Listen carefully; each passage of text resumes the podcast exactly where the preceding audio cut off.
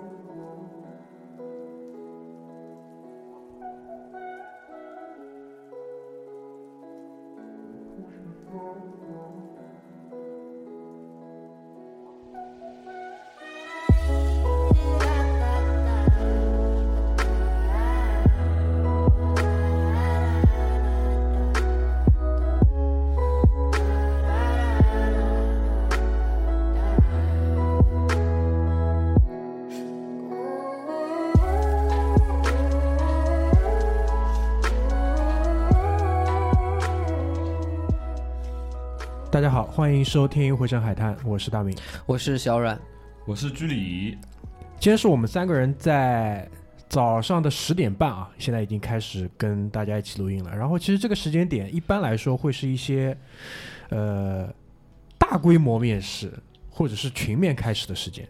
你们那么晚，我们是八点半，你们这么多人吗不？一样行业不一样呀，你这人太多了吧？行业不一样，赶着吃中饭对吧？没有就那一批。哦哦，不是他们分早晚两批，他们还有批在晚上八点半面的。等一下等一下，没有，就是晚上八点半面。嗯，对你忘了吗？他那个剧里和我们 share 过这个故事的，就晚上他妈就什么冰冰带着 带着一群人 这个是 offline 的哦就是 offline- offline 哎 catch 对 up 对，当然的形就是他的目的可能跟面试是一样的，对。但形式可能比较野，对对对对，对吧？就是可能最终达到的目的就是都是拿 offer 拿到合同了，对吧嗯？但这个形式可能不跟我们想象当中不太一样，嗯对吧？所以今天其实是。呃，居里的一个点子啊，嗯他说想聊一下面试，然后他说这个当时就群里说大兵这个这个话题你应该也可以，对吧？我想了想，确实是。这话怎么讲呢？是这样的，就是说，呃，我们自己都参加过不少面试，对吧？嗯公司内部、外部，呃，我不知道你们以前学校里有没有面试，但是现在我知道很多学校其实也有面试，但道道理是类似的。其实学校没有面试，我们当时学校有小队长、中队长的选举啊，啊，就是更加民主，对吧？对对，现在好像连幼儿园或者什么入学都会有一个面试，还不仅仅是面孩子，还面爸妈。主要是面包嘛。对对，主要是看看爸妈什么意思，啊？就是爸妈跳个舞还是怎么样？就爸妈进行一场面试，来看看这个孩子受到就会受到怎么样的家庭的教育。哦，有可能就是看一下爸妈有没有什么呃可意愿去支持孩子在学校里好好学习。呃，是这样，我的理解是这样子的，就是多说一句啊，因为这个其实跟我们今天没有太大关系，就是学校通过面试爸妈来判断一下这个以小孩以后学校教不好，爸妈自己教不教得好，哦，哦，就讲到底是这个意思，就甩锅了。差不多。嗯，然后二来呢，也是确保说这个学生他的他的背后来源的这个家庭，对吧？在未来的这几年当中，对于整个学校是不是可以有一些贡献。贡献，对吧？因为嗯一般就是牵扯到面试家长的学校，多少都跟赞助费是直接挂钩的。啊，说到底也是看你当时家长去面试的时候，你能提供的这个金额大概是这样的，对吧？就是呈上某些东西，然后学校就是笑纳一下，大概是个。那我借一辆宾利去嘛，但是下来什么都不说。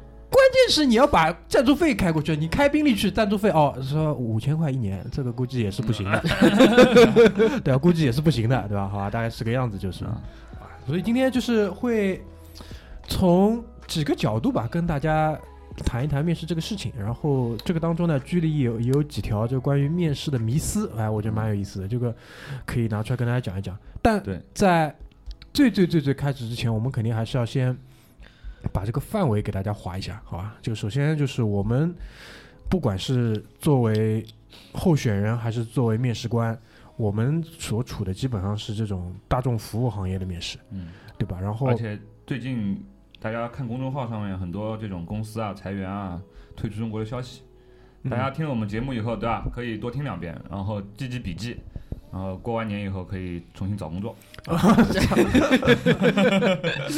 很现实，很现实。很现实。对，这是一方面，就是先把行业划分一下，然后呢，就是这个大致上的这个岗位年薪也划分一下，基本上不会很高，对吧？嗯啊，不会很高，基本上是一些比较基层的岗位，对吧？现在，呃，可能对于我自己来讲，我可能作为面试官去面最高最高这种职位的人，大概也就是管理十几二十个人团队最多了，差不多。不可能再多了，好吧？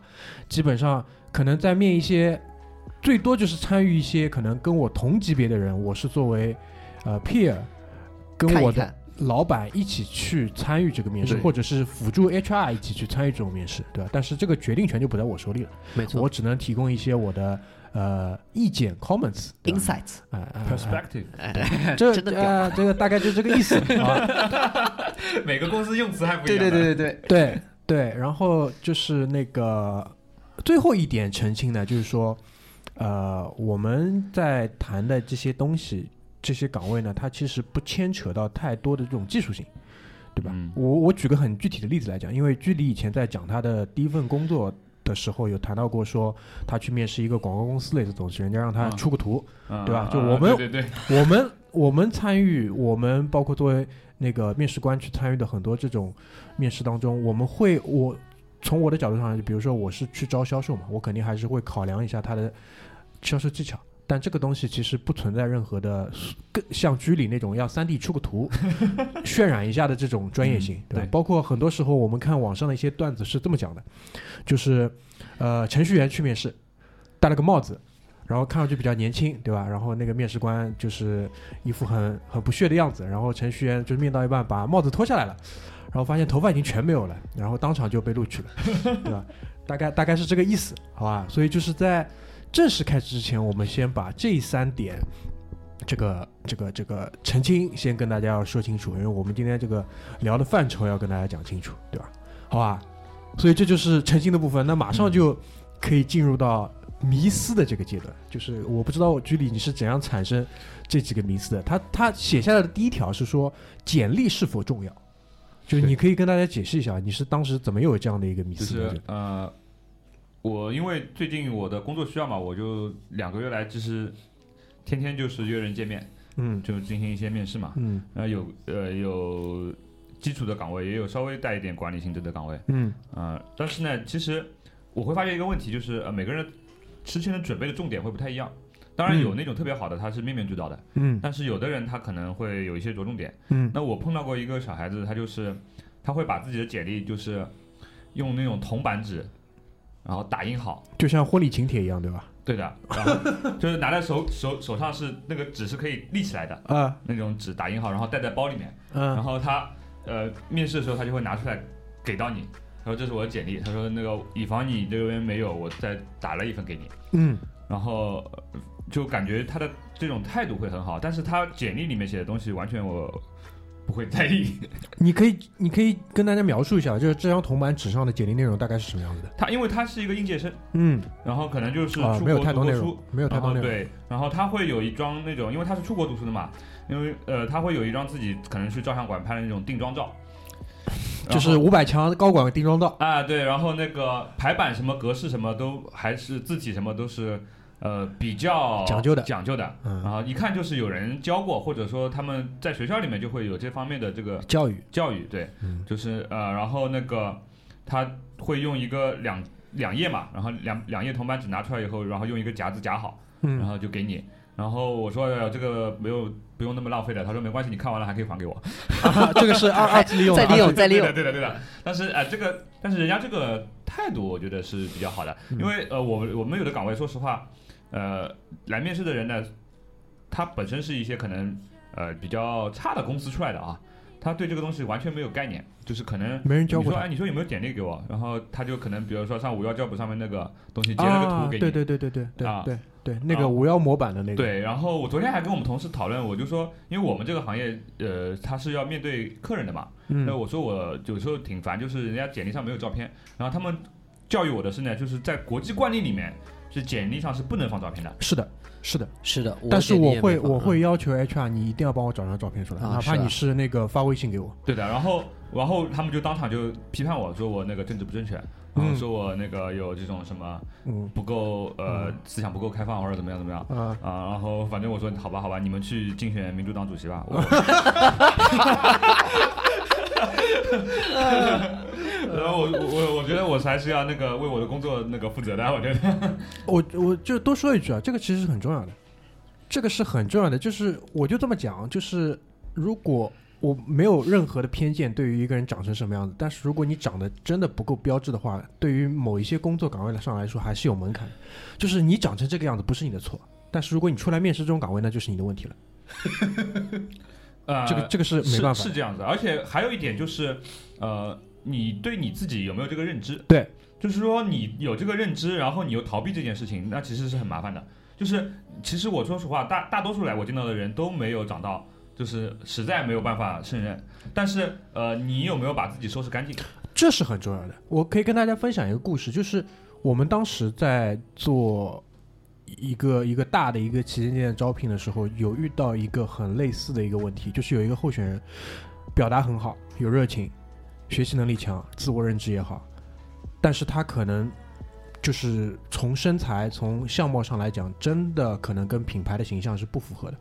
那最后在要跟不要之间，我们大概几个经理一起讨论了三十分钟，最后决定要了。为什么？第一，他把自己收拾的足够干净；第二，就是我们在考虑这个问题的时候，就会觉得说，以后我们可能会遇到和他情况很类似的顾客，他们之间可能是可以产生一些更好的共鸣的。因为特别是就是你可以用不一样的维度去接待不一样的顾客，但是最重要的一点就是他其实有很好的自我认知。对，然后他以他现在的这个相貌的话，他已经收拾到最干净了，而且是他的妆、他的服那个穿的衣服，包括他的表达都是很好的，所以这个我觉得还是重要的，特别是在就是我们要接触普罗大众的这种行业里面，就是对还有就是简历上面会有一些我基本上的呃习惯的一些逻辑，就是有很多人他会把第一份工作放在第一个，啊，这是很迷的，这这为什么？就是他是按时间顺序排的，然后是从远到近的，嗯。然后实际上我们更关注的是他那个最近的，最近的一份工作，对吧？然后那个呃，大多数有个有一定经历和经验的人，他可能会呃，还是遵循就是把从最近的一份工作开始往最远的一份工作这样排没，错，对就是这个呃一些我觉得简历的话，如果重要的话，可能就是看他你的态度，还有你的一些格式上的一些这个细节。但是其实里面的内容对于我们这种行业来，真的是不是很重要。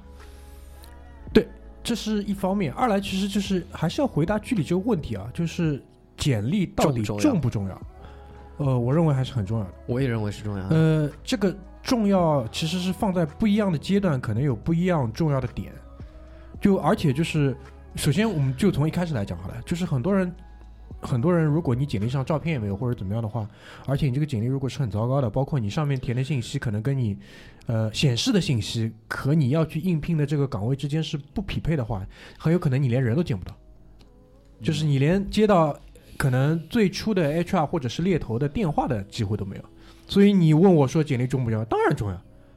然后放到当中可能就会有，比如说一般来说啊，就是比如说你是大型招聘的话，呃，猎头先会帮你刷一轮，然后好一点的话，好一点的猎头公司会再打个电话给你教一下你，到时候去了公司里面跟 HR 怎么聊，嗯，好的猎头公司他会帮你改一份简历出来，呃，那是更好了，对吧？那那那嗯真挺好的，哎对，对吧但是他给改的那份上面有他们 logo，我之后我还想用的时候，我要把它 logo 去掉。对的，对的，会会会有这个改的 logo，对吧？对然后可能就是应聘公司的 HR 会有一轮那个筛选，然后可能你最终你可以开始见到就是你的直属上司，弄了不好，你的直属上司的上司最后还要再把把关。是的，所以这一路上这套简历其实都是在用。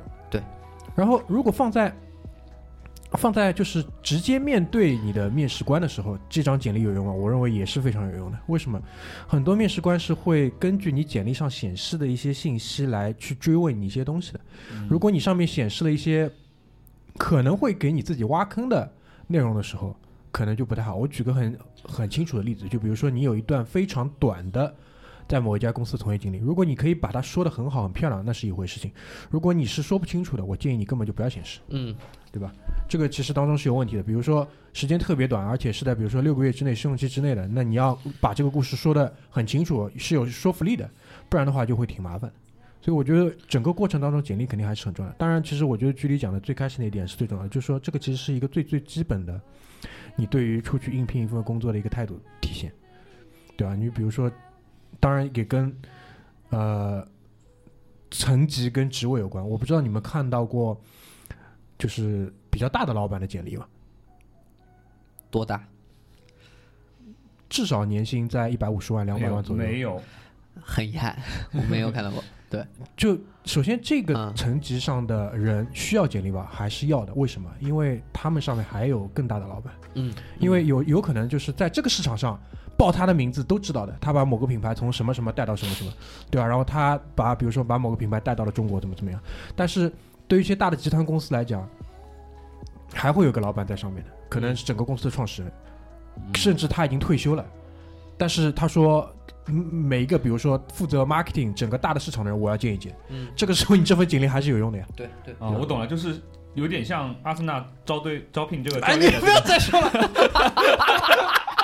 就要给那个科克伦去看一下，克伦克克伦克，有可能克伦克在嗯美国根本就没有来，对吧？然后但是这个简历还是要发给他看一下。他也不看英超联赛，哎，对所以你还是要体现一下。就比如说我当时是是是上海上港的对 教练我差不多是这个意思，差不多是这个意思。这个我觉得还是蛮有意思。但这种简历上我看到过一次，就一次。嗯，它上面其实更多的就会呃体现说它的整个，如果还是拿阿森纳举例子的话，就是他的带队思路。啊，对他可能会对有他就是说说我这个人工作的方式是怎么样的。对的。然后我多少年多少冠啊、啊欧冠进了第几轮啊，就懂的人都懂了啊，我什么意思？这个我觉得还是蛮有意思的是的，是的，然后就是因为在那个故事里面嘛，就那大家都会很好奇，就是说，那最终就是比如说这个应聘者去跟这种顶级的这种呃创始人见面的时候聊了一些什么东西。嗯借这个机会也跟大家分享一下，他其实说送到那那那种层级上的话，基本上不太会再问你很多具体的东西，而是再反过来告诉你我的做事方式是什么样子，就是从这个创始人的角度告诉你我的做事方式是什么样子。如果还是放在阿森纳这个 case 里的话，肯定就是告诉你钱是我的预算是这点，钱是不会给你多的，但是第四名是要的，哎，对对对对 对吧？对对然后不要得罪球迷，对对对，大概是这个意思。我觉得这个还是蛮有意思。他不会跟你讲任何其他东西，更他更多的像一个老师一样，就是跟他跟跟你分享我这个品牌是怎么来的，一路上我是怎么思考的，对吧？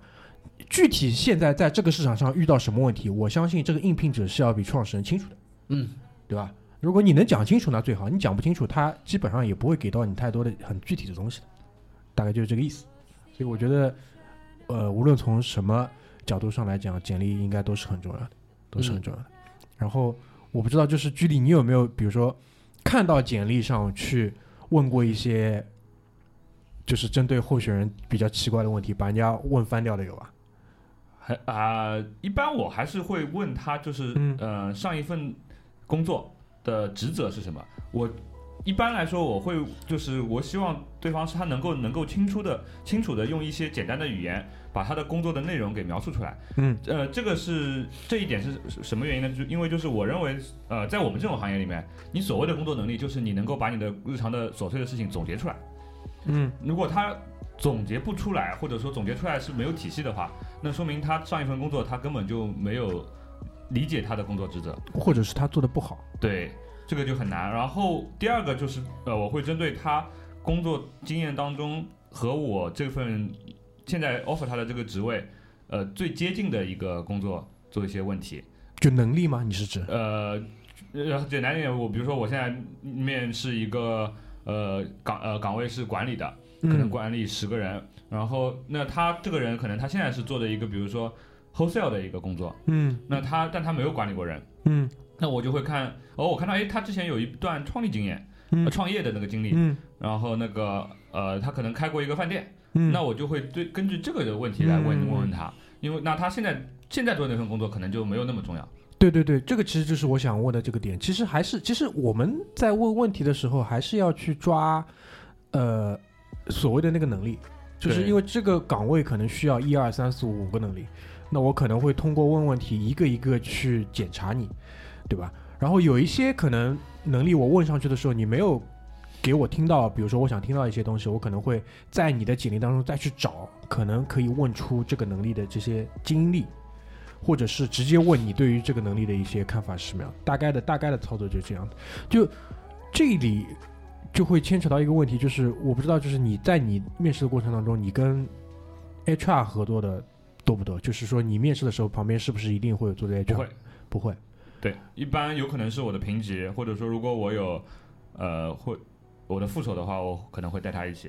啊，就带他一起看一看，对对对，因为我很多时候就是，呃，面到比如说最后的时候，HR 是会在旁边一起参与的哦，我们 HR 不管的，啊。我们公司的那个流程不一样啊。哎、这个不细说，好吧？嗯就是我有一个体会，就是，呃，应该这么讲吧，就是绝大多数的 HR 其实不懂这个岗位哦，对。真正的能力要求是什么。对，是这样的，就是我出去面试的时候碰到过 HR 一轮就会被刷掉的，就是因为我的思路是我去面试这个岗位，对。但是呃，我错误的理解了一个就是我。如果我面到面的是 HR 的话，嗯，他可能并不理解这个岗位是什么东西，对对，他可能所问的一些问题的话，他并不知道这个问题的真正他想要的答案是什么，但是他会看你自不自信，你有没有那个气场。就是所谓那些有的没的。对的，这一点我不知道啊，就是呃，可能在一些技术类要求比较高的这些公司里面，他们对于就是 HR 对于这些东西是不是有要求，还是说 HR 根本就放手不管了？不知道，不知道。不知道。OK，但是至少就是我觉得，呃，在我的理解里面，其实这也是我们很多次在以往的这种谈话当中都提到过，就是包括葛大爷也有同样的一个感觉，就是我们可能在这个具体的 HR 的这个品类当中，可能国内水平不怎么高。嗯。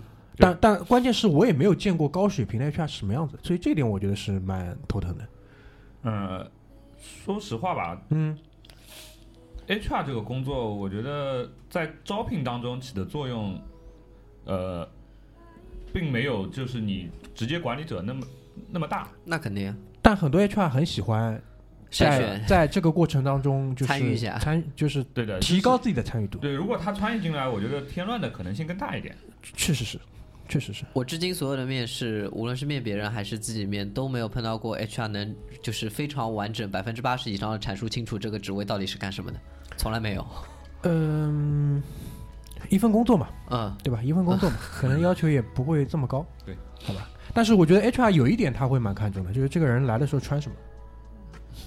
就是那那，因为他们我相信在读类似这种专业的时候，也会有这种训练 dress，code，呃，嗯，也会有这种训练的。其实包括剧里的下一个迷思，其实就是关于这个的。对对，穿衣服重要不重要？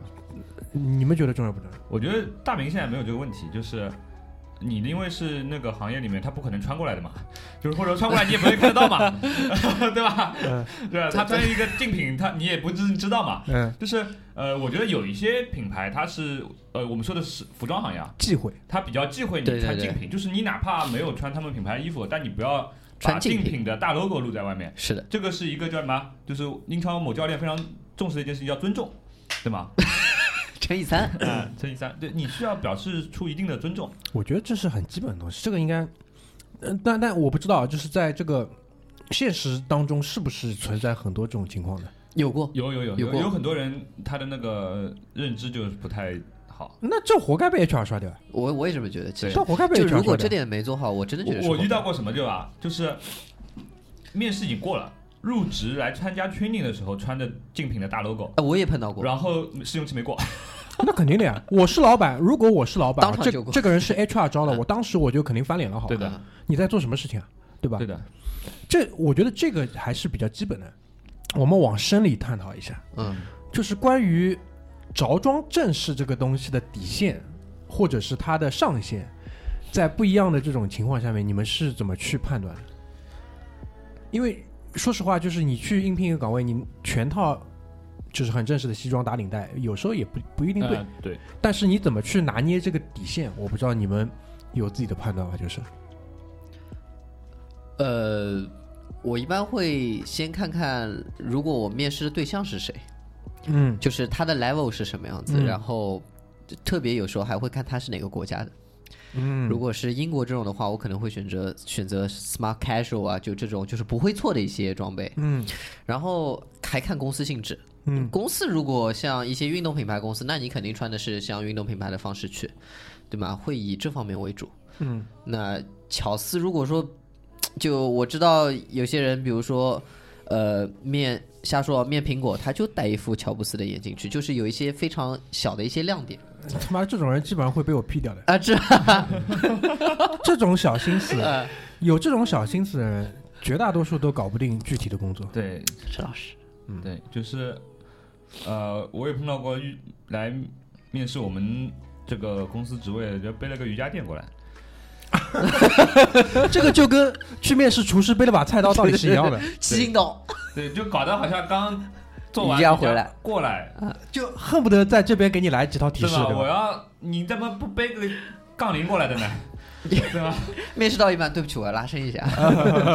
对，就这种呃，我觉得想通过这些东西耍一些小聪明，我觉得其实是没有必要。嗯但是我觉得和我刚才说简历一样，就是你能够通过着装表示出一定的尊重的话，呃，那个是很好的。但是如果你不懂怎么表示出尊重，不要那你瞎表示就以干净为 准准则。嗯，嗯嗯就我觉得可能对于男孩子来讲的话，有一个比较简单的一个东西，就嗯第一呢，就是呃，哪怕你是去面试一些可能非常休闲的品牌，嗯。甚至是我或者换一个其他的这种领域来讲，比如说呃酒店行业，嗯。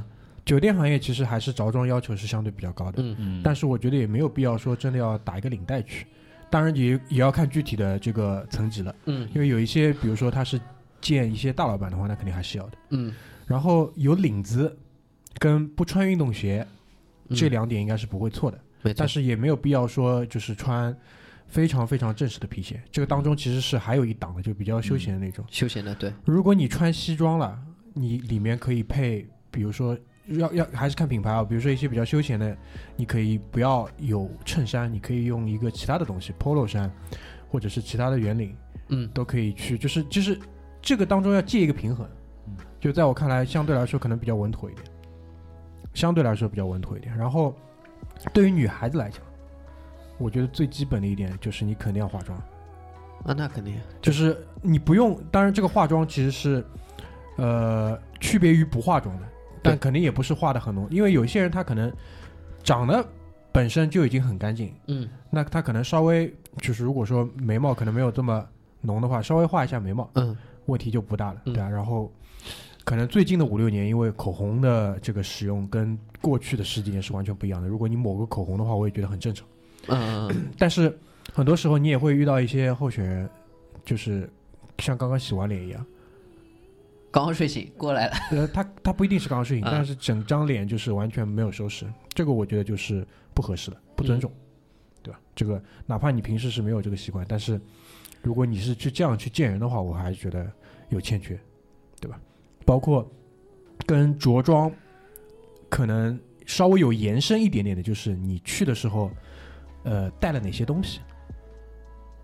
嗯哼，就比如说她带了男朋友，呃，对。有的有的，我有，当然有，当然有。带闺蜜的，嗯，带男朋友的，对吧？闺蜜面上了，对吧？啊 故事都是这样开始的，对，然后比如说，呃，什么手上拎了个纸袋，你带个包，我觉得很正常。对啊包括男生有时候，比如说你下面还有其他的工作，比如说你带了你的电脑包，这种我觉得都是正常的。带了个纸袋，带了个环保袋，环保袋我我的意思，回事它它不是是那种就是我们背的那种环保袋，啊，对吧？还带了一些奇奇怪怪的东西，什么很大的水瓶子。就类似这种，就我觉得这也是不合适的，就是可能 也是健身房出来硬拉的，对吧？也是健身房出来的，哎，对我没有，我指的是很大水瓶子，不是那种摇摇杯啊，是那种比如说什么一点五升的这种矿泉水瓶农山，也也对啊，对啊，啊。好他一次训练的量嘛，对吧？对，我所以这种我觉得就不太合适。就这这这里，我觉得怎么说呢？就是这些其实都是你说这些东西为什么我们会觉得是重要的？因为很多时候你还没有达到说去跟其他的候选人去比智力、比情商、比什么东西，你在这种东西上已经输掉了，对吧？这个我觉得就是怎么说呢？当然还有一个问题就是准备的充分与否。嗯因为有很多时候可能是因为他的，呃，比如说他有两三场面试，他的准备可能没有这么充分，所以就会造成说他穿的也不对，带的东西也不会怎么样的。所以这种其实就是对于自己的规划的一个问题。因为我觉得还是一天最好不要超过一场，那你就是这这一天至少你是完全就是准备准备这家公司这个岗位的这个面试，是这个可能会相对好一点。对，就剧里还有其他什么迷思吧？还有什么？我我之前写的有呃表达意愿是否重要？对就是有的那种能解释一下吧？啊，呃候选人，他可能在对话当中，他不停的会讲说啊，我好喜欢你们这家公司，我好想加入你这个岗位，我觉得你这个岗位好有兴趣，我我非常想加入。那我就是在这个过程当中，其实我就觉得，呃，不是很舒服。嗯哼，呃我原因是什么呢？就是你来了这里面试，嗯，那我就是，呃，suppose 你真的是有喜兴趣欢对喜欢的，就你才会来，对对吧？如果你在这个过程当中反复的强调这件事情呢，呃，让我觉得就是很啰嗦。第二呢，我觉得那你不知道你的表达的重点在哪里，因为我们跟你开启这段对话的时候，其实我是认为这个信息已经传达了，嗯。啊，不然你不会来。不然你不会来，对，对，然后他在这个过程再反复强调的话，我觉得就没有必要。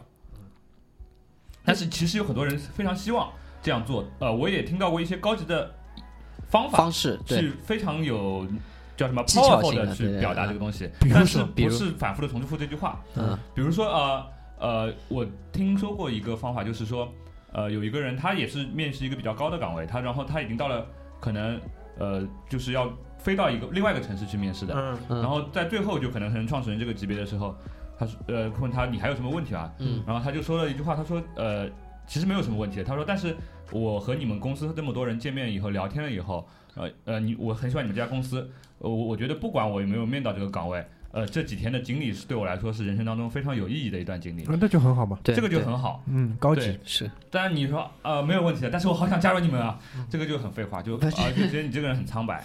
嗯我我听过一个类似的这个这个话，嗯这个来来自于一个你们两个都知道的一个人，嗯哼，呃，是那个来自丹麦人，丹麦人，啊丹麦人以前讲，丹麦人以前讲的是什么？他说很跟这句话很像，他说其实就是这个过程当中，他说我面试这个岗位大概前后见了十七个人，嗯这十七个人都是我这辈子当中见过的聪明人，就类似这种话，就是对对对嗯，大概就这个意思，就是对我我觉得表达意愿，就像剧里说的，其实你在选择来面试的时候，其实已经带到了。但是就像剧里说的，可能重要的是表达意愿的方式。对，对，所以如果在最后就是你还有什么问题吗？你提好问，然后在最后你说是些就谢谢谢谢谢彼此的时间，然后然后感受啊各方面的，就以刚刚这种话，这是非常聪明的方式。还还有没有一些就是意愿的表达，在你们就是参与过的这些面试当中，就是被你捕捉到，感觉比较明显的？比如说，就是呃，我不知道啊，就是在你这个面试的过程中，有没有一些候选人直接在星球上给你有一些表达的？就是还有那种就是他会表达自己其实没有很强的意愿。嗯啊，嗯，嗯，你说说。什么意思？就是嗯呃，嗯，比如说他会说哦，呃，我这个我我我因为可能刚刚休完产假，我生生完孩子，我现在在找工作阶段，但是我我现在呃也没有说一定要上班，嗯，这我 这我就觉得比较奇怪，对吧？浪费大家时间。对对啊，嗯对，这种他有的人他会可能也是不太成熟嘛，嗯他会把这种他是真实的想法真实的想法说出来。在面试当中表达出来，嗯呃但是我不认为这种想法是不对的。啊，但，是你在面试当中说出来的话，呃，其实对你来说没有任何好处，你为什么要去把它说出来？免责声明，就是他想做的就是这免责声明。说明一个说明一点是什么问题呢？就是这个人他不太理性。二来呢，他可能处在那个环境当中，他很紧张，对的，他一紧张就容易就是瞎说嘛。他不理性。对对对对对就是那那如果我们的岗位是需要你不停的说话，然后调动自己的呃，啊，你不要再去说话的话，就很难。那就很难。呃，对对，说的好像我们是华尔街之狼对吧？就打电话的都是，对吧？嗯，好，还有一个迷思啊，是我的一个迷思，就是提面试啊，迟到肯定是不好的。嗯，那到底提前多早到好？啊还是说更，比如说面约十点，还就十点到好？我自己的操作就是，我会提前，如果是我重视的面试的话，我会提前大概二十分钟左右到。但是如果我到了以后确认我已经找到二十分钟了，我会再出去转一圈。嗯我我提前到只是为了防止我迟到，嗯，但是我不会太早到，导致双方都很尴尬。对，那这个这个前提大家肯定都是清楚的嘛。嗯包括我们可能会花一点时间，因为比如说有些大楼里面你要摸进去，还要摸一段时间。对，那你会在什么样的一个时间去敲前台的门？就我一般十分钟左右。十分钟。十分钟左右。嗯，我我也是。为那那为什么大家都选择十分钟呢？对于你们来说，就十分钟，你们就这十分钟，接下来你们会干嘛？因为一般来说的话，前台就会让你做嘛，对，或者是给你一个小的一个办公室让你进去。对，但我也遇到过，就是因为我一般都十分钟嘛，嗯。我就十分钟到了，嗯。然后那个那个前台其实人蛮好的，前台就去催 HR，然后那个 HR 来的时候就不太开心，说你怎么早到了？那我也没说什么，对吧？但是这个整个气场就不顺了嘛，所以那场面试最后就是也不欢而散。嗯。哎，反正也蛮蛮有意思的，就是嗯。这个我不知道啊，就是具体哪家公司我也不点名了，但是整个、整个办公室的氛围是比较奇怪的，嗯就是你一进去你就感觉到了，啊明白我意思吧？就是那个呃前台呢很热情，而且这个前台不是那种，因为你去一家公司你去看，你去看前台你就知道，有嗯些前台是很很。很 junior 的，就是很那个怎么说，很年轻的，嗯可能经验没有很丰富的。嗯但是那个前台一看就不是，嗯应该是有经验的，而且是一个上海的小姑娘。嗯。你明白我什么意思吧？就嗯。没有用外地的小姑娘，上海的小姑娘的这种前台，而且是，呃，不是那种刚毕业的那种，嗯。所以估计呢，就是觉得自己就是就是有这个义务嘛，就是嗯去教一下通或者知一下然后就出来 HR 出来，估计在开会嗯。或者怎么样的，就是等于是我等了他五分钟嘛，嗯。就等于是他迟到了五分钟嗯，大概是个样子。我觉得十分钟这个概念是这样子的，十分钟进去之后，我会和前台说一声，你不用急着催，嗯那个你可以五十八分的时候再再再找嗯 HR。然后我会看一下周围环境，如果是办公室的话，看一下办公室里面有些有没有一些环境什么东西可以利用的，就可以等等提一下的啊，各方面的，或者说屏幕啊、黑板啊，万一等等你面试的时候要用到什么的。嗯还有很关键的一点，我们其实我们上班都知道，呃，无论是 HR 还是建栏建 HR 还是建栏 manager，前面那个小时他要么就是开会，要么就是没事的，对吧？就只只有两种。如果是开会，他肯定迟到。为什么？开会是三到四，他再怎么来四点零二、四点零五，对而且上午的话，因为会可能会安排的比较多，对，肯定还多。但大多数情况下，我的面试以上上上呃或者面试别人都是上午比较多，思路比较清晰嘛，都都希望放在上午。对，所以这十分钟就可以利用，包括上个厕所啊各方面的，看一下环境啊，就这样子。嗯，十分钟，好吧，大家可以把握一下。对，就比如说什么早到一个小时这种事情，没必要，没必要。就 还有一种情况就是群面，嗯。群面的话，就比如说你呃面试官有可能两三个或者三四个，嗯。然后他们可能在呃开始之前，他们会做一些呃 briefing 沟通，啊、沟通，就是说我们嗯今天谁会来，谁呃哪些人来，哪些人通知了没有来，或者说说了不来的，然后大概的情况是怎么样，我们这次想招聘的岗位的需求是怎么样的，嗯，然后呃这个时候如果你太早到就很傻，因为人家没法说话了。对的，然后而而且那个呃。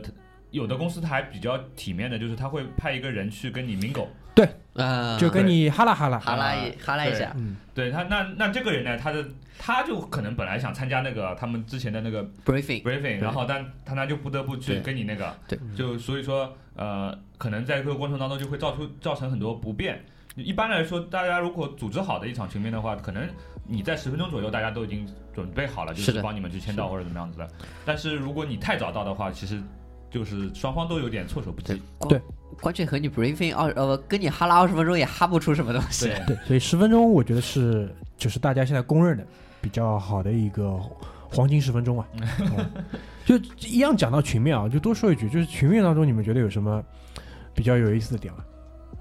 哦，群面是最有意思的，我也是觉得就是群面的话，比如说十个人，嗯。如果今天有来的十个人里面八个人思路不清楚的，嗯。就是你会导你会导致一个什么问题？就是如果你一个问题，第一个人讲歪了，嗯然后后面每个人都跟着第一个人 对的，对讲，的，对的，对的，对的，对的，然后这个时候你就非常痛苦。但是呃，你反过来想，你也可以看得出来一很多人的问题。嗯，我觉得群面它有意思的点是在于就是一个众生相，对嗯这个是我觉得比较有意思的点，就是呃，在同样的一个环境里面，同样的一个问题下面，每个人的反应是什么样子，这个其实是我觉得很有意思的一个点。因为一般来讲的话，呃，以以就是我的经验当中啊，就是如果是参与群面的话，一般是会有猎头公司或者是公司的 HR 来支持你的。嗯然后给到你手上的资料也是比较全的嘛，就是谁叫什么名字、几岁，之前的一份工作是什么，然后他的一些包括呃他的整个从业年限，各方面信息都是比较全的嘛。然后你再看着这些信息再去对这个人本身，其实就已经很有意思了。然后在这个问问题的过程当中，其实我比较喜欢在群面当中去追问一些问题。嗯就是看他在这么多人面前，他的一个应变，他的一个处理是怎么样的。然后我个人感觉，就是群面当中的破冰那个人还是很有优势的。当然，肯定嗯，他风险跟收益永远是挂钩的嘛嗯。当然，它风险也很大，它它极有可能就是说错的那个，嗯对吧？那这个这个当中就是要看大家怎么去处理。你们参加过就是群面多少人，然后面多久的？我那个时候，我其实有两段大规模的招聘的经验，嗯一段在嗯迪士尼嘛，那个嗯就比较夸张了，大概十几二十个人一起。对。然后后来就是在这家公司也是一样的，大概一天做三场，每场大概十五个人左右。差不多，我我面过的是一个半小时，二十个人，然后我我的能力只能做到记住印象最深的三个人。你其实如果你嗯借助这种记笔记啊，各上面其他的办法的话，应该可以就是更多一些更多一些。因为嗯一般来讲啊，就是群面完了之后，我们还是会做在 debrief 的，再做 brief 的？呃做完 brief 之后再加一轮一对一。啊，就当时做的还是比较细的，就是哦这个其实其实你知道强度还是很大，一整天下来人是很累的。而且嗯如果说你三场里面你要做两场的主讲，做 facil- facilitator 的话，这个还是量挺大的。因为你是首先嗯因为有一个前提，我们前面可能没有提到，但我在后面的那个总结当中是会说的，就是所有的面试其实是双向沟通。对，你带给候选人的这个感觉是什么样子，是也是我们很看重的。是，当然，所以所以这个这个这个做的这个，比如说面试的这个本身，其实也是设计过的，讲什么东西，在哪里放音乐，在哪里放视频，抖哪些包袱，其实都是设计过，所以讲下来其实还真的是蛮累的。嗯，所以这个我觉得对于很多像开了场发布会啊。对的对的。对，对于很多候选人来讲的话，其实这也是你可以去判断这家公司水平的一个点，就是看他这个东西准备的是什么样的。因为他哪怕小到就是说椅子怎么放的，因为是比如说同样十几个人，椅子怎么放其实很讲究。对对啊？是呃绕圈，绕圈放还是说怎么样，对吧？都是其实都是设计过的，包括它这个房间，它这块投影布要怎么去放，然后它的位置是怎么对，嗯，我们每一个就是观察者或者是每一个面试官他怎么去站，对吧？会不会对其他人造成很大的这种压力？这方面其实都是设计过的。如果说你去参加一场类似这种群面，你的整个体验相对来说比较好的话，那说明这家公司背后的管理，它的这个做事应该还是比较细的。就是，嗯，我觉得，呃，群面的话，就是我不知道，就是你们的经验是什么样的。我的话，一般会在就是十几个人群面那个过程当中去做一些比较大的筛选。嗯，然后，因为首先第一个最简单的筛选，其实前面剧里提到的，其实就是你的整个人的气质。然后有一些就是比如说气质弱一点的，那我可能做一个标记，就是看一看他能力方面是不是有足够强，就是先做这样的一个交叉的一个比较，然后有一些存疑的地方，那就记下来，然后嗯。看看到时候是有没有必要再跟这个人一对一再去深入挖一下，因为一般话，一般的话留下来聊的人不一定是说，就是说就是要的人，要的人，可可能是是存存在疑问的，对对对，就有些人你其实群面的过程当中，你已经很确信要了，你也没有必要浪费这个时间，就是大概就是这个样子，就是。这是我比较呃想提一点不一样的想法，就是呃在面试的时候做 facilitator 的人最好不要去记笔记，啊，对我们肯定是定的，一对定的，的。然后记笔记的人，你最好让他就是坐在比如说后面一排或者怎么样对，在一个比较不显眼的位置。对，角落里，对，然后那个，因为其实呃，如果你们呃呃，这个是就比如说我们招聘方的话，这个会影响到他们的发挥的。是的，对我我们我们有个同事就是去面试参加面试嘛，去面试别人，他是以前是做记者的。哦，那个做笔记的腔调真的是很吓人人家吓死了，你知道吗很？吓人，对吧？就是一张纸，然后斜在那边，A 4纸拿了一个板夹着，斜在那边，然后眼睛看着瞟着别人，然后不停的写，不停的写。我操！就是把他说的每句话都记下来。对的，就是那种说你继续说，我在听，就那种感觉。对，就其实这个呃，对我们就是换位思考嘛，对于来参加面试的人，他的影响还是蛮大的。其实我们并没有那么要求高的那种抗压能力的这种要求。对，就是这个就会额外的造成一些负担。嗯好呀，所以关于群面的话，差不多讲到这边。后面有一个问题啊，就是基本上我们迷思的部分差不多了。我讲一个我的一个小的疑问，就是大家对于猎头这个东西怎么看？猎头到底要不要认识？这个其实也跟面试会搭点边嘛，但不单单是可能关于面试范畴的东西了。呃，可能需要筛选一下吧，就跟交朋友一样。好看的要，嗯，就你们现在就是呃找工作过程当中有靠猎头成功过的吧？没有，没有，我也没我有。我找工作机会比较少。有过一次，一个月就走了。哦，那 就是那份那一次，嗯所以对对对其实这个跟我的判断是匹配的。对的，对的，当然呢，它不是说猎头没有用，因为猎头当然有其他的作用，是有其他作用。有其他作用。但如果你是真的为自己找一份工作的话，我不认为猎头会帮很大的忙，可能还是熟悉你的人，我朋友、老同事这种、老领导这种嗯可能会相对来说更靠谱一点。我印象当中，就是被猎头坑过的人也真的是不少。因为啊我觉得这要这要从猎头这个岗位的属性去谈起。嗯，其实他就是销售，对。嗯，他就是销售，他卖人嘛，他对，当然很多猎头他给自己标榜的东西是不一样的。嗯，你我我有见过给自己最贴金的，就是他说他是，呃为你的人生做规划，呃不比这个宏大多了。真的假的啊？因为为你的人生做规划，嗯还只是讨论你小阮一个人。嗯嗯嗯他说我是为整个行业是有推动作用的。当然，我不认为这句话是完全错的，嗯可能是真的是这个样子的嗯，因为可能到了一些 CEO 级别，嗯，对，确实是这样。对吧？他可能会为这家公司找到了一个合适的一个接班人，因为嗯这个人本身他肯定不是纯做猎头了，那他嗯可能自己在这个行业里面是有很多年的一些，经验工作在的，嗯。那是另外一回事情。但在我觉得我们这个层面上来讲，不存在这个问题。嗯。而且很多猎头说的比销售都好听，这个是真的，啊，这倒是真的。这个，是真的。就是你猎头的话，你不能当做真的话来听，嗯。这是很重要的一点。就是呃，还有一点就是你也要去筛选猎头，就是我不知道你猎头就是有新的猎头来主动联系你们的频率是什么？因为我过去的一年的话，就是基本上呃一周到两周就会有一个猎头来加我。那已。经很少了。我真的很多现在猎对，头现在猎头真的很多，对对对，而且生意也不太好做。是的，而且呃，有的很多时候打电话什么的，呃，他会跟你讲很多，他很希望有你的你有给的时间能给到他，但是有的时候真的是没有空。对，就是那这个猎头他联系你的方式，或者他本来他本身体现出的专业度，嗯，呃，这个就会直接影响影响我是否愿意跟他进一步沟通。是没错，对，而且有的猎头他。呃，很多时候他也会想放长线，他自己也想在这个行业里面干下去。有的，他可能会跟你先交个朋友，对，对跟你呃跟你聊聊这个行业的现在的背景啊，现在的情况啊，包括各家公司现在的那个情况，嗯。他会这个这种他能提供一些信息的，我还是愿意听的。嗯，但如果上来就呃谈一个岗位，并并且我不是很感兴趣，然后就大家互相对价钱的那种，其实后期联系的可能性就很小。是这样的，就是很多猎头如果他电话打过来，他连我现在具体在做什么都搞不清楚的，我一般就啊，对对对，不太会加微信了对对对对对，不太会加微信了。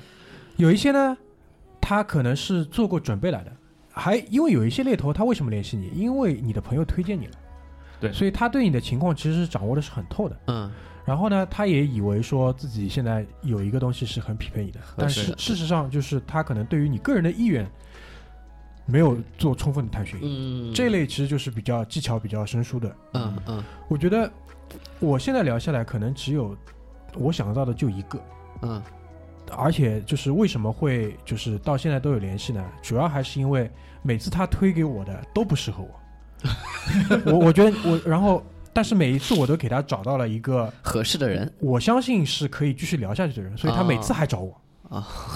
然后是是个小 gay，然后人也人也蛮有意思的，所以嗯就是还愿意再聊一聊。因为对于我来说也是一样嘛，我也不是说赶尽杀绝，对吧？是如果是可以聊一聊的，我觉得还也是还是可以保持联系。我觉得，呃，全面距离讲了一句话，就是说不要全信。这个当中好几次，我觉得猎头身上有一个。应该也是所有销售身上的一个问题，嗯，包括这是他们的一个打法，就是嗯。打一个信息差，对，然后他会就是看每个猎头讲故事的方式不一样，嗯。嗯有一些猎头呢喜欢从公司里面人跟人之间的这种八卦关系去跟你讲，一般是女猎头，嗯。嗯。有一些呢可能从大的方向上、趋势上去跟你讲，就就是你去你去听他们讲的内容本身，我觉得每一次听下来都蛮有意思就是有一些你不想知道的八卦，对吧？你可以通过一些交叉验证的方式去验证他说的是不是真的嘛？有些还真的是真的。嗯就比如说某公司某部门嗯现在整个端掉了，嗯跟某一个其他部门合并了，嗯啊，来了个台湾人，这个台湾人他妈逼老 gay，啊，深贵怎么怎么样，就跟你讲这种东西，对吧？然后在他下面，对吧？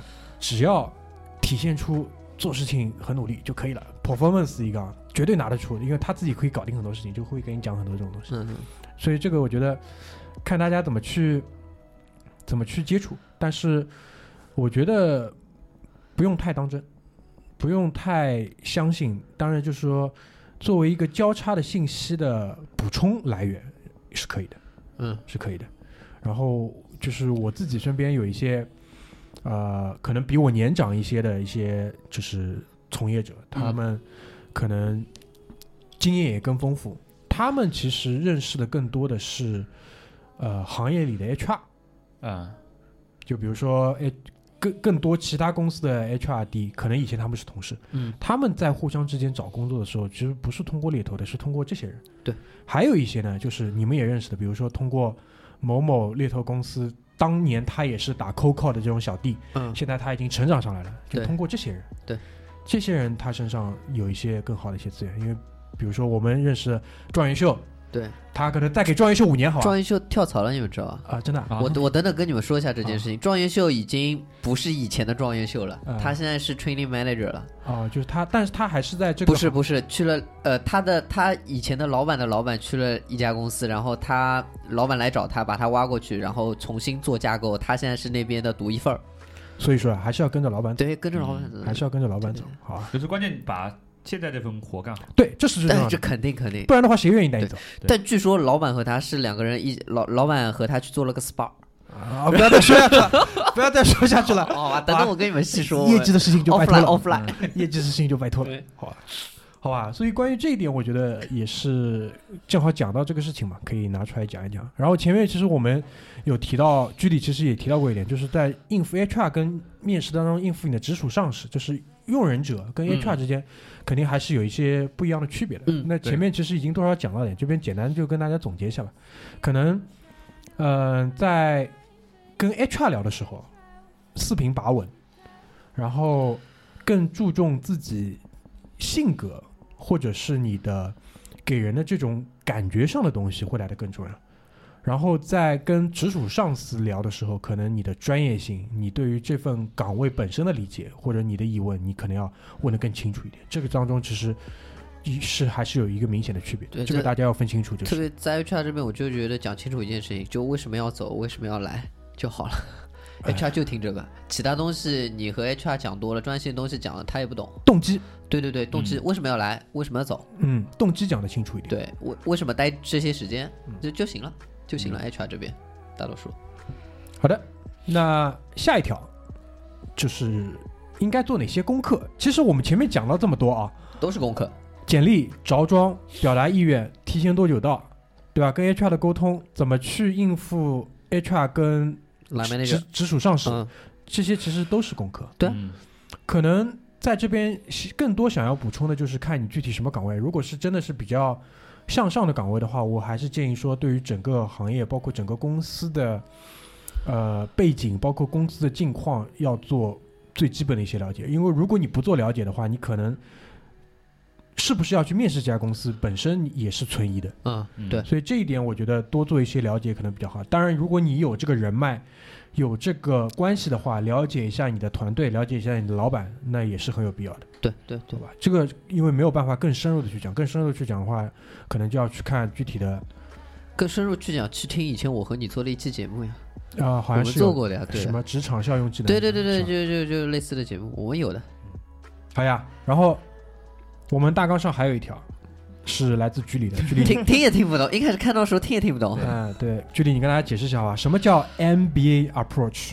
就是嗯、呃现在嘛，很多我们这个年纪有很多人，他可能工作几年，或者说呃有一些时间的时候，他会去考虑读个 MBA。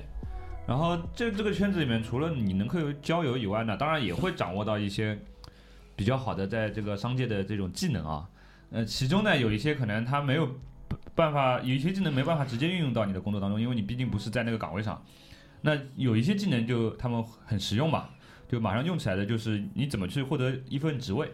嗯，然后我不知道大家有没有听过一个这种 NBA 故事，就是讲一个呃大学毕业生在美国的大学毕业生怎么通过社交网络，呃，然后找到了一份就是呃在耐克耐克总部的一个比较 senior 的呃人才能拿到的一个岗位。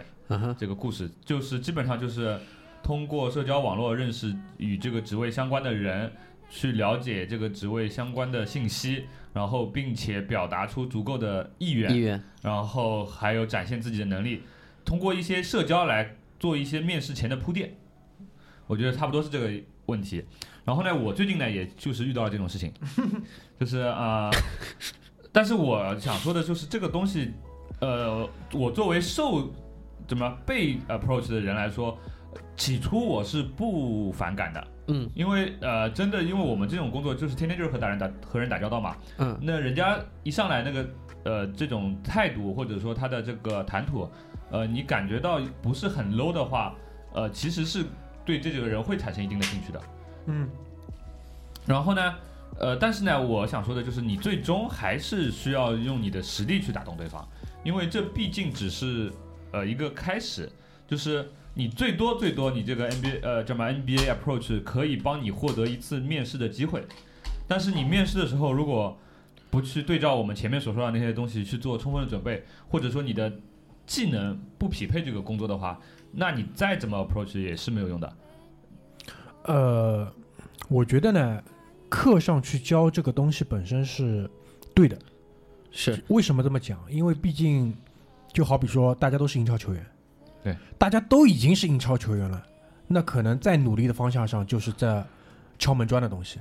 对，那前提是大家都已经是英超球员、NBA 球员这种级别上，大家都已经是 NBA 了，所以他在讨论这个东西。所以大家这个主次要分清楚，就是就是呃，刚刚大明也说了，你说你可能很多有些呃关键的岗位，比如说都是老板带着人走或者怎么样，呃，其实你这种一个外外来的，比如说跨行业过来的，或者说你刚毕业的，你想要那个是人家不太会冒很大的风险去雇佣你的，是的，你的成功率其实本来就很低嗯啊、但是如果你又用这种花里胡哨的东西去呃花了很多时间在上面呢，其实你对你来说，你投入产出比并不高。对吧？就是呃，大家也因为这种东西也不是光你要去报了 NBA 班才会那个知道，外面很多乱七八糟的这种什么公众号啊或者什么都会写，嗯，对吧？但是千万不要去在这个方面走火入魔。你可以把当中的那些待人接物的一些思路运用到你生活工作当中，但不要呃只运用在具体的这一件事情上。嗯认可，这个是认可的，好吧？最后做一些总结，简单的总结。这简单总结里面，其实就是我脑海里跳出的第一个点啊。其实这个点我们我以前跟剧里应该是讨论过的，我不知道你还记得吧？当时我们讨论的人是梦龙。啊，我们讨论梦龙什么事情呢？就是说梦龙选人的眼光到底算准还是不准？然后我们两个人得出一个结论呢，就是一半一半。啊，我我我应该是说不准吧？对，然后当时就是我们得出一个结论，就是一半一半。啊，然后后来这是很多年前的事情了，嗯对吧？然后经过了这些年之后，我们我也看了很多其他的老板，对吧？嗯呃，比梦龙职位高很多的老板也有，嗯各种各样的老板也有。嗯然后我觉得我这些年得到的一个最高的一个概率就是百分之五十。对，就从看人，就是所谓看人，其实就是面试嘛。我拿、嗯拿这个人不拿这个人，包括我自己。大概我在从二零一六年开始去做面试到现在，前前后后候选人不说多吧，四五百个总会有的。嗯四五百个当中，可能有好结果。我所谓的好结果，就是说他可能在这家公司是适合的，嗯或者是他通过这边得到了一些东西，然后他离开了，这些东西都被我视作是成功的啊，嗯嗯嗯，差不多也就是一般的概率啊，差不多也就是一般的概率。所以这就是我有一个点，就是就说，是面试到底还有没有意义？我们可以通过抛硬币来决定。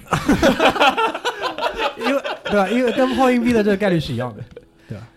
但我觉得我是我的理解，就是因为可能我们因为这么多的一些准备，包括这么多的一些筛选的过程当中，才能够有这样的一个概率。对，就是看你呃招聘和来面试的比例是什么样的。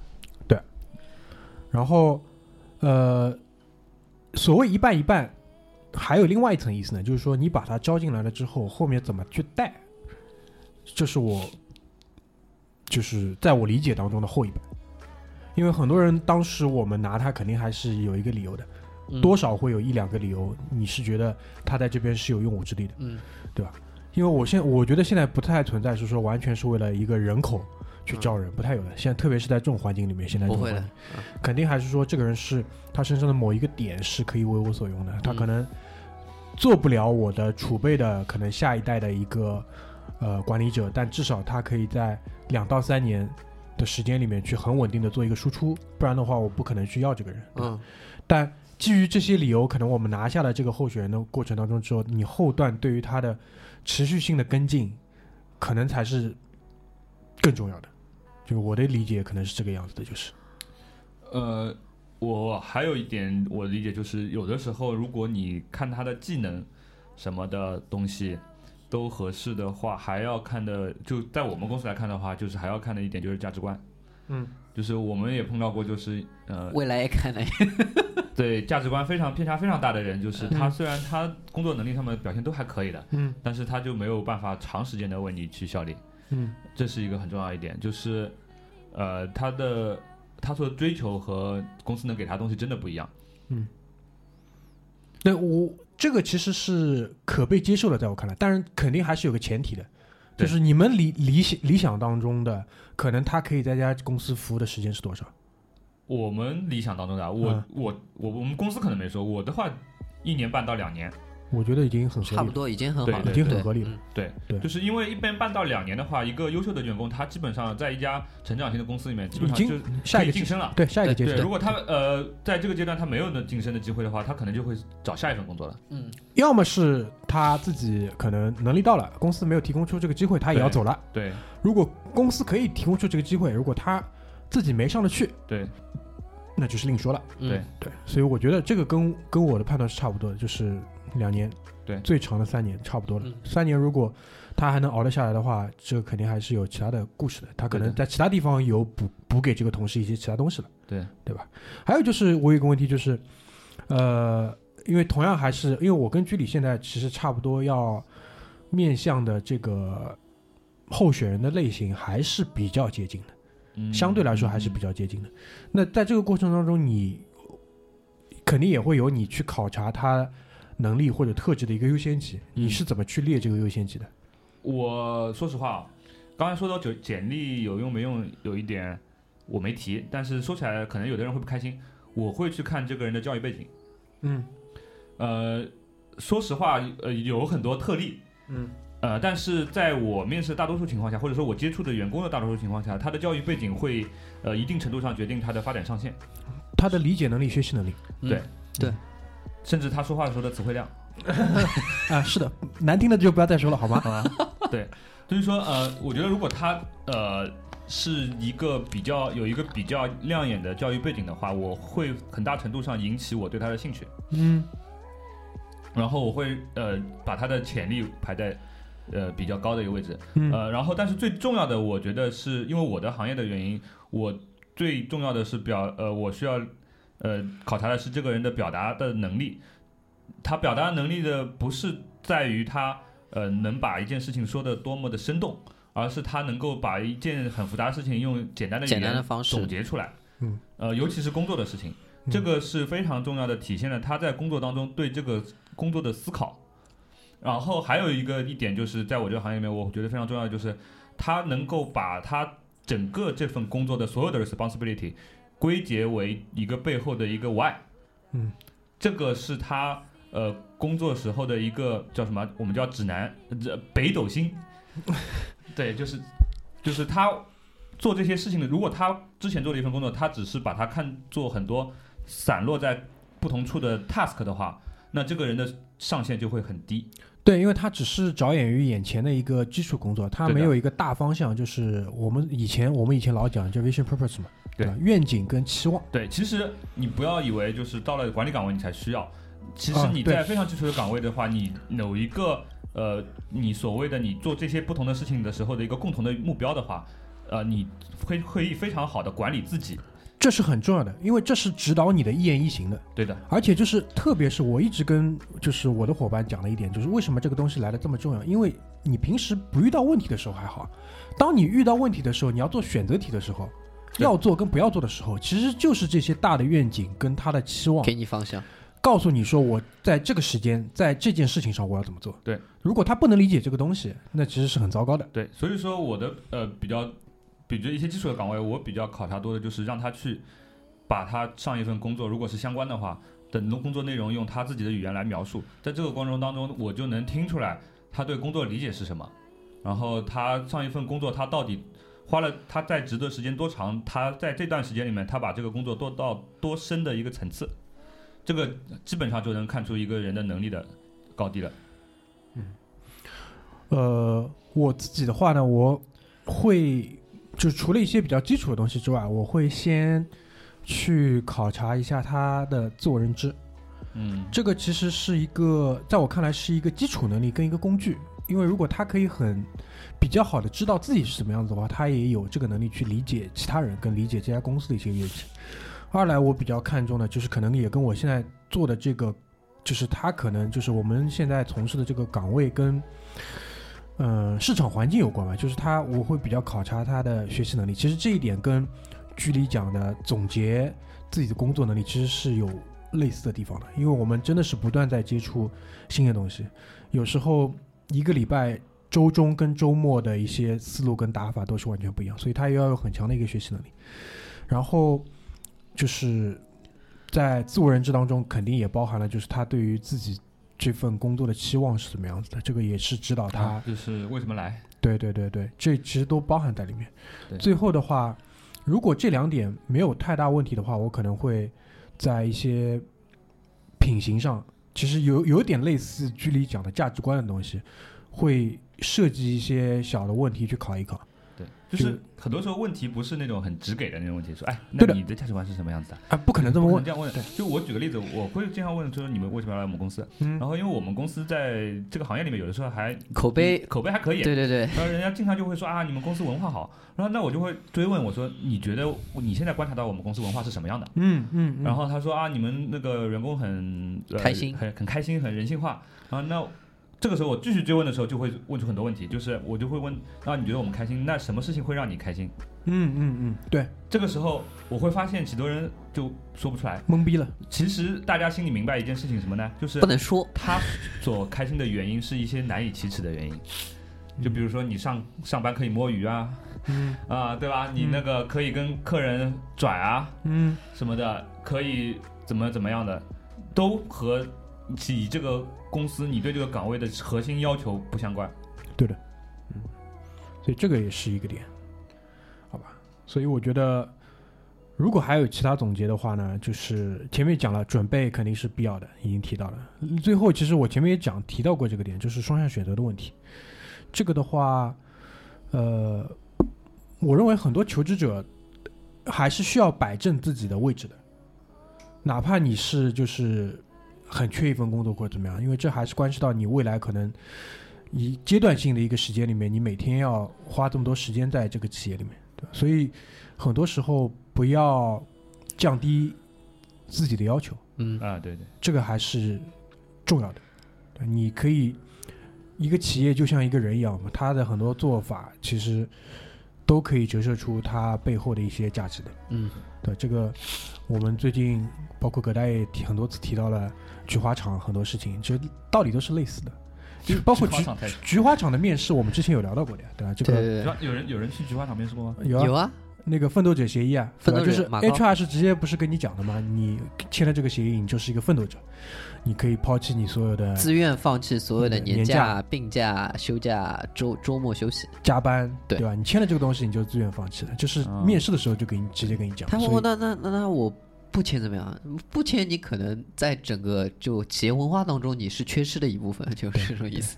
就是直接跟你明讲的。蛮好的，蛮好的。对这个我觉得这个就是一个筛选的过程，是对？有人是愿意这么去的，当然人家给出的这个薪酬也是掷地有声的，嗯，对对对吧？我觉得这个就看你自己是怎么选的，对吧？我其实我觉得他们那种行业里面，嗯你这样子做是有意义的，嗯对。但是其实我认为我所在的行业里面，你去做这样做是没有意义的，因为没有效果，对，没有任何效果。对。就是我们要的是一个人的状态，并不是他所时间，的他的时间。对。对，因为说实话，时间的话，我可以通过在市场上有很低的价格买到很多的时间，嗯我不需要让这一个人输出那么多。是。是的。所以我觉得还是怎么说呢？每个阶段嘛，每个阶段不一样的一些重点，包括我相信就是，如果就比如说距离在这家公司有足够长的时间，你也会感觉得到，一开始跟现在可能对于岗位的要求、候选人要求也是会有变化的，对，肯定啊，这个已已经已经已经在变。我主动会做一些调整。啊对，对所以这个对对对，因为毕竟这个还是跟着就是发展阶段不一样，对的对的还是不一样的，好吧？所以我觉得，我不知道二位还有什么想要补充的地方吗？有关于这个话题，因为我们这边其实从面试官也从候选人的角度，已经和大家谈了不少我们可能这几年的一些粗浅的观察，粗浅的观察，嗯对吧？我觉得呃，祝大家找到好工作啊。嗯，嗯，也是二零二零年对吗？二零二对，这期节目肯定是在二零二零年了，对，很快已经这个二十一世纪已经立跨入了第三个嗯对吧时代了。嗯对吧？我很多事情会有改变，因为那个我们群里面葛大爷是那种典型的悲观派，嗯，对吧？然后反正一年比一年差，对嗯对。然后那我觉得大家这个大趋势是从什么地方来的？其实就是每一个人对自身这个向上的一个追求汇集出来的一个结果，嗯对吧？就无论你就是在一九年遇到什么情况，对大家不要放弃啊。其实是可能一个面试呢，会作为一个好的开始。嗯而且一般来说，就是用人市场上的话，呃，过年期间招的人都不太行，就过年前，过完年之后可能会好一点。对，尤其是过年前想要招人的人也很痛苦。对对对，哎，是的所以这期节目之后吧，这期节目应该是在会春节之前上，嗯那正好春节之后大家对吧，重整旗鼓。对，再出发进城务工 进城务工。好的好的，好啊，那这期就先跟大家聊到这边，也给大家拜个早年，谢谢，拜拜。拜个早年，拜拜拜个早年。啊，拜拜。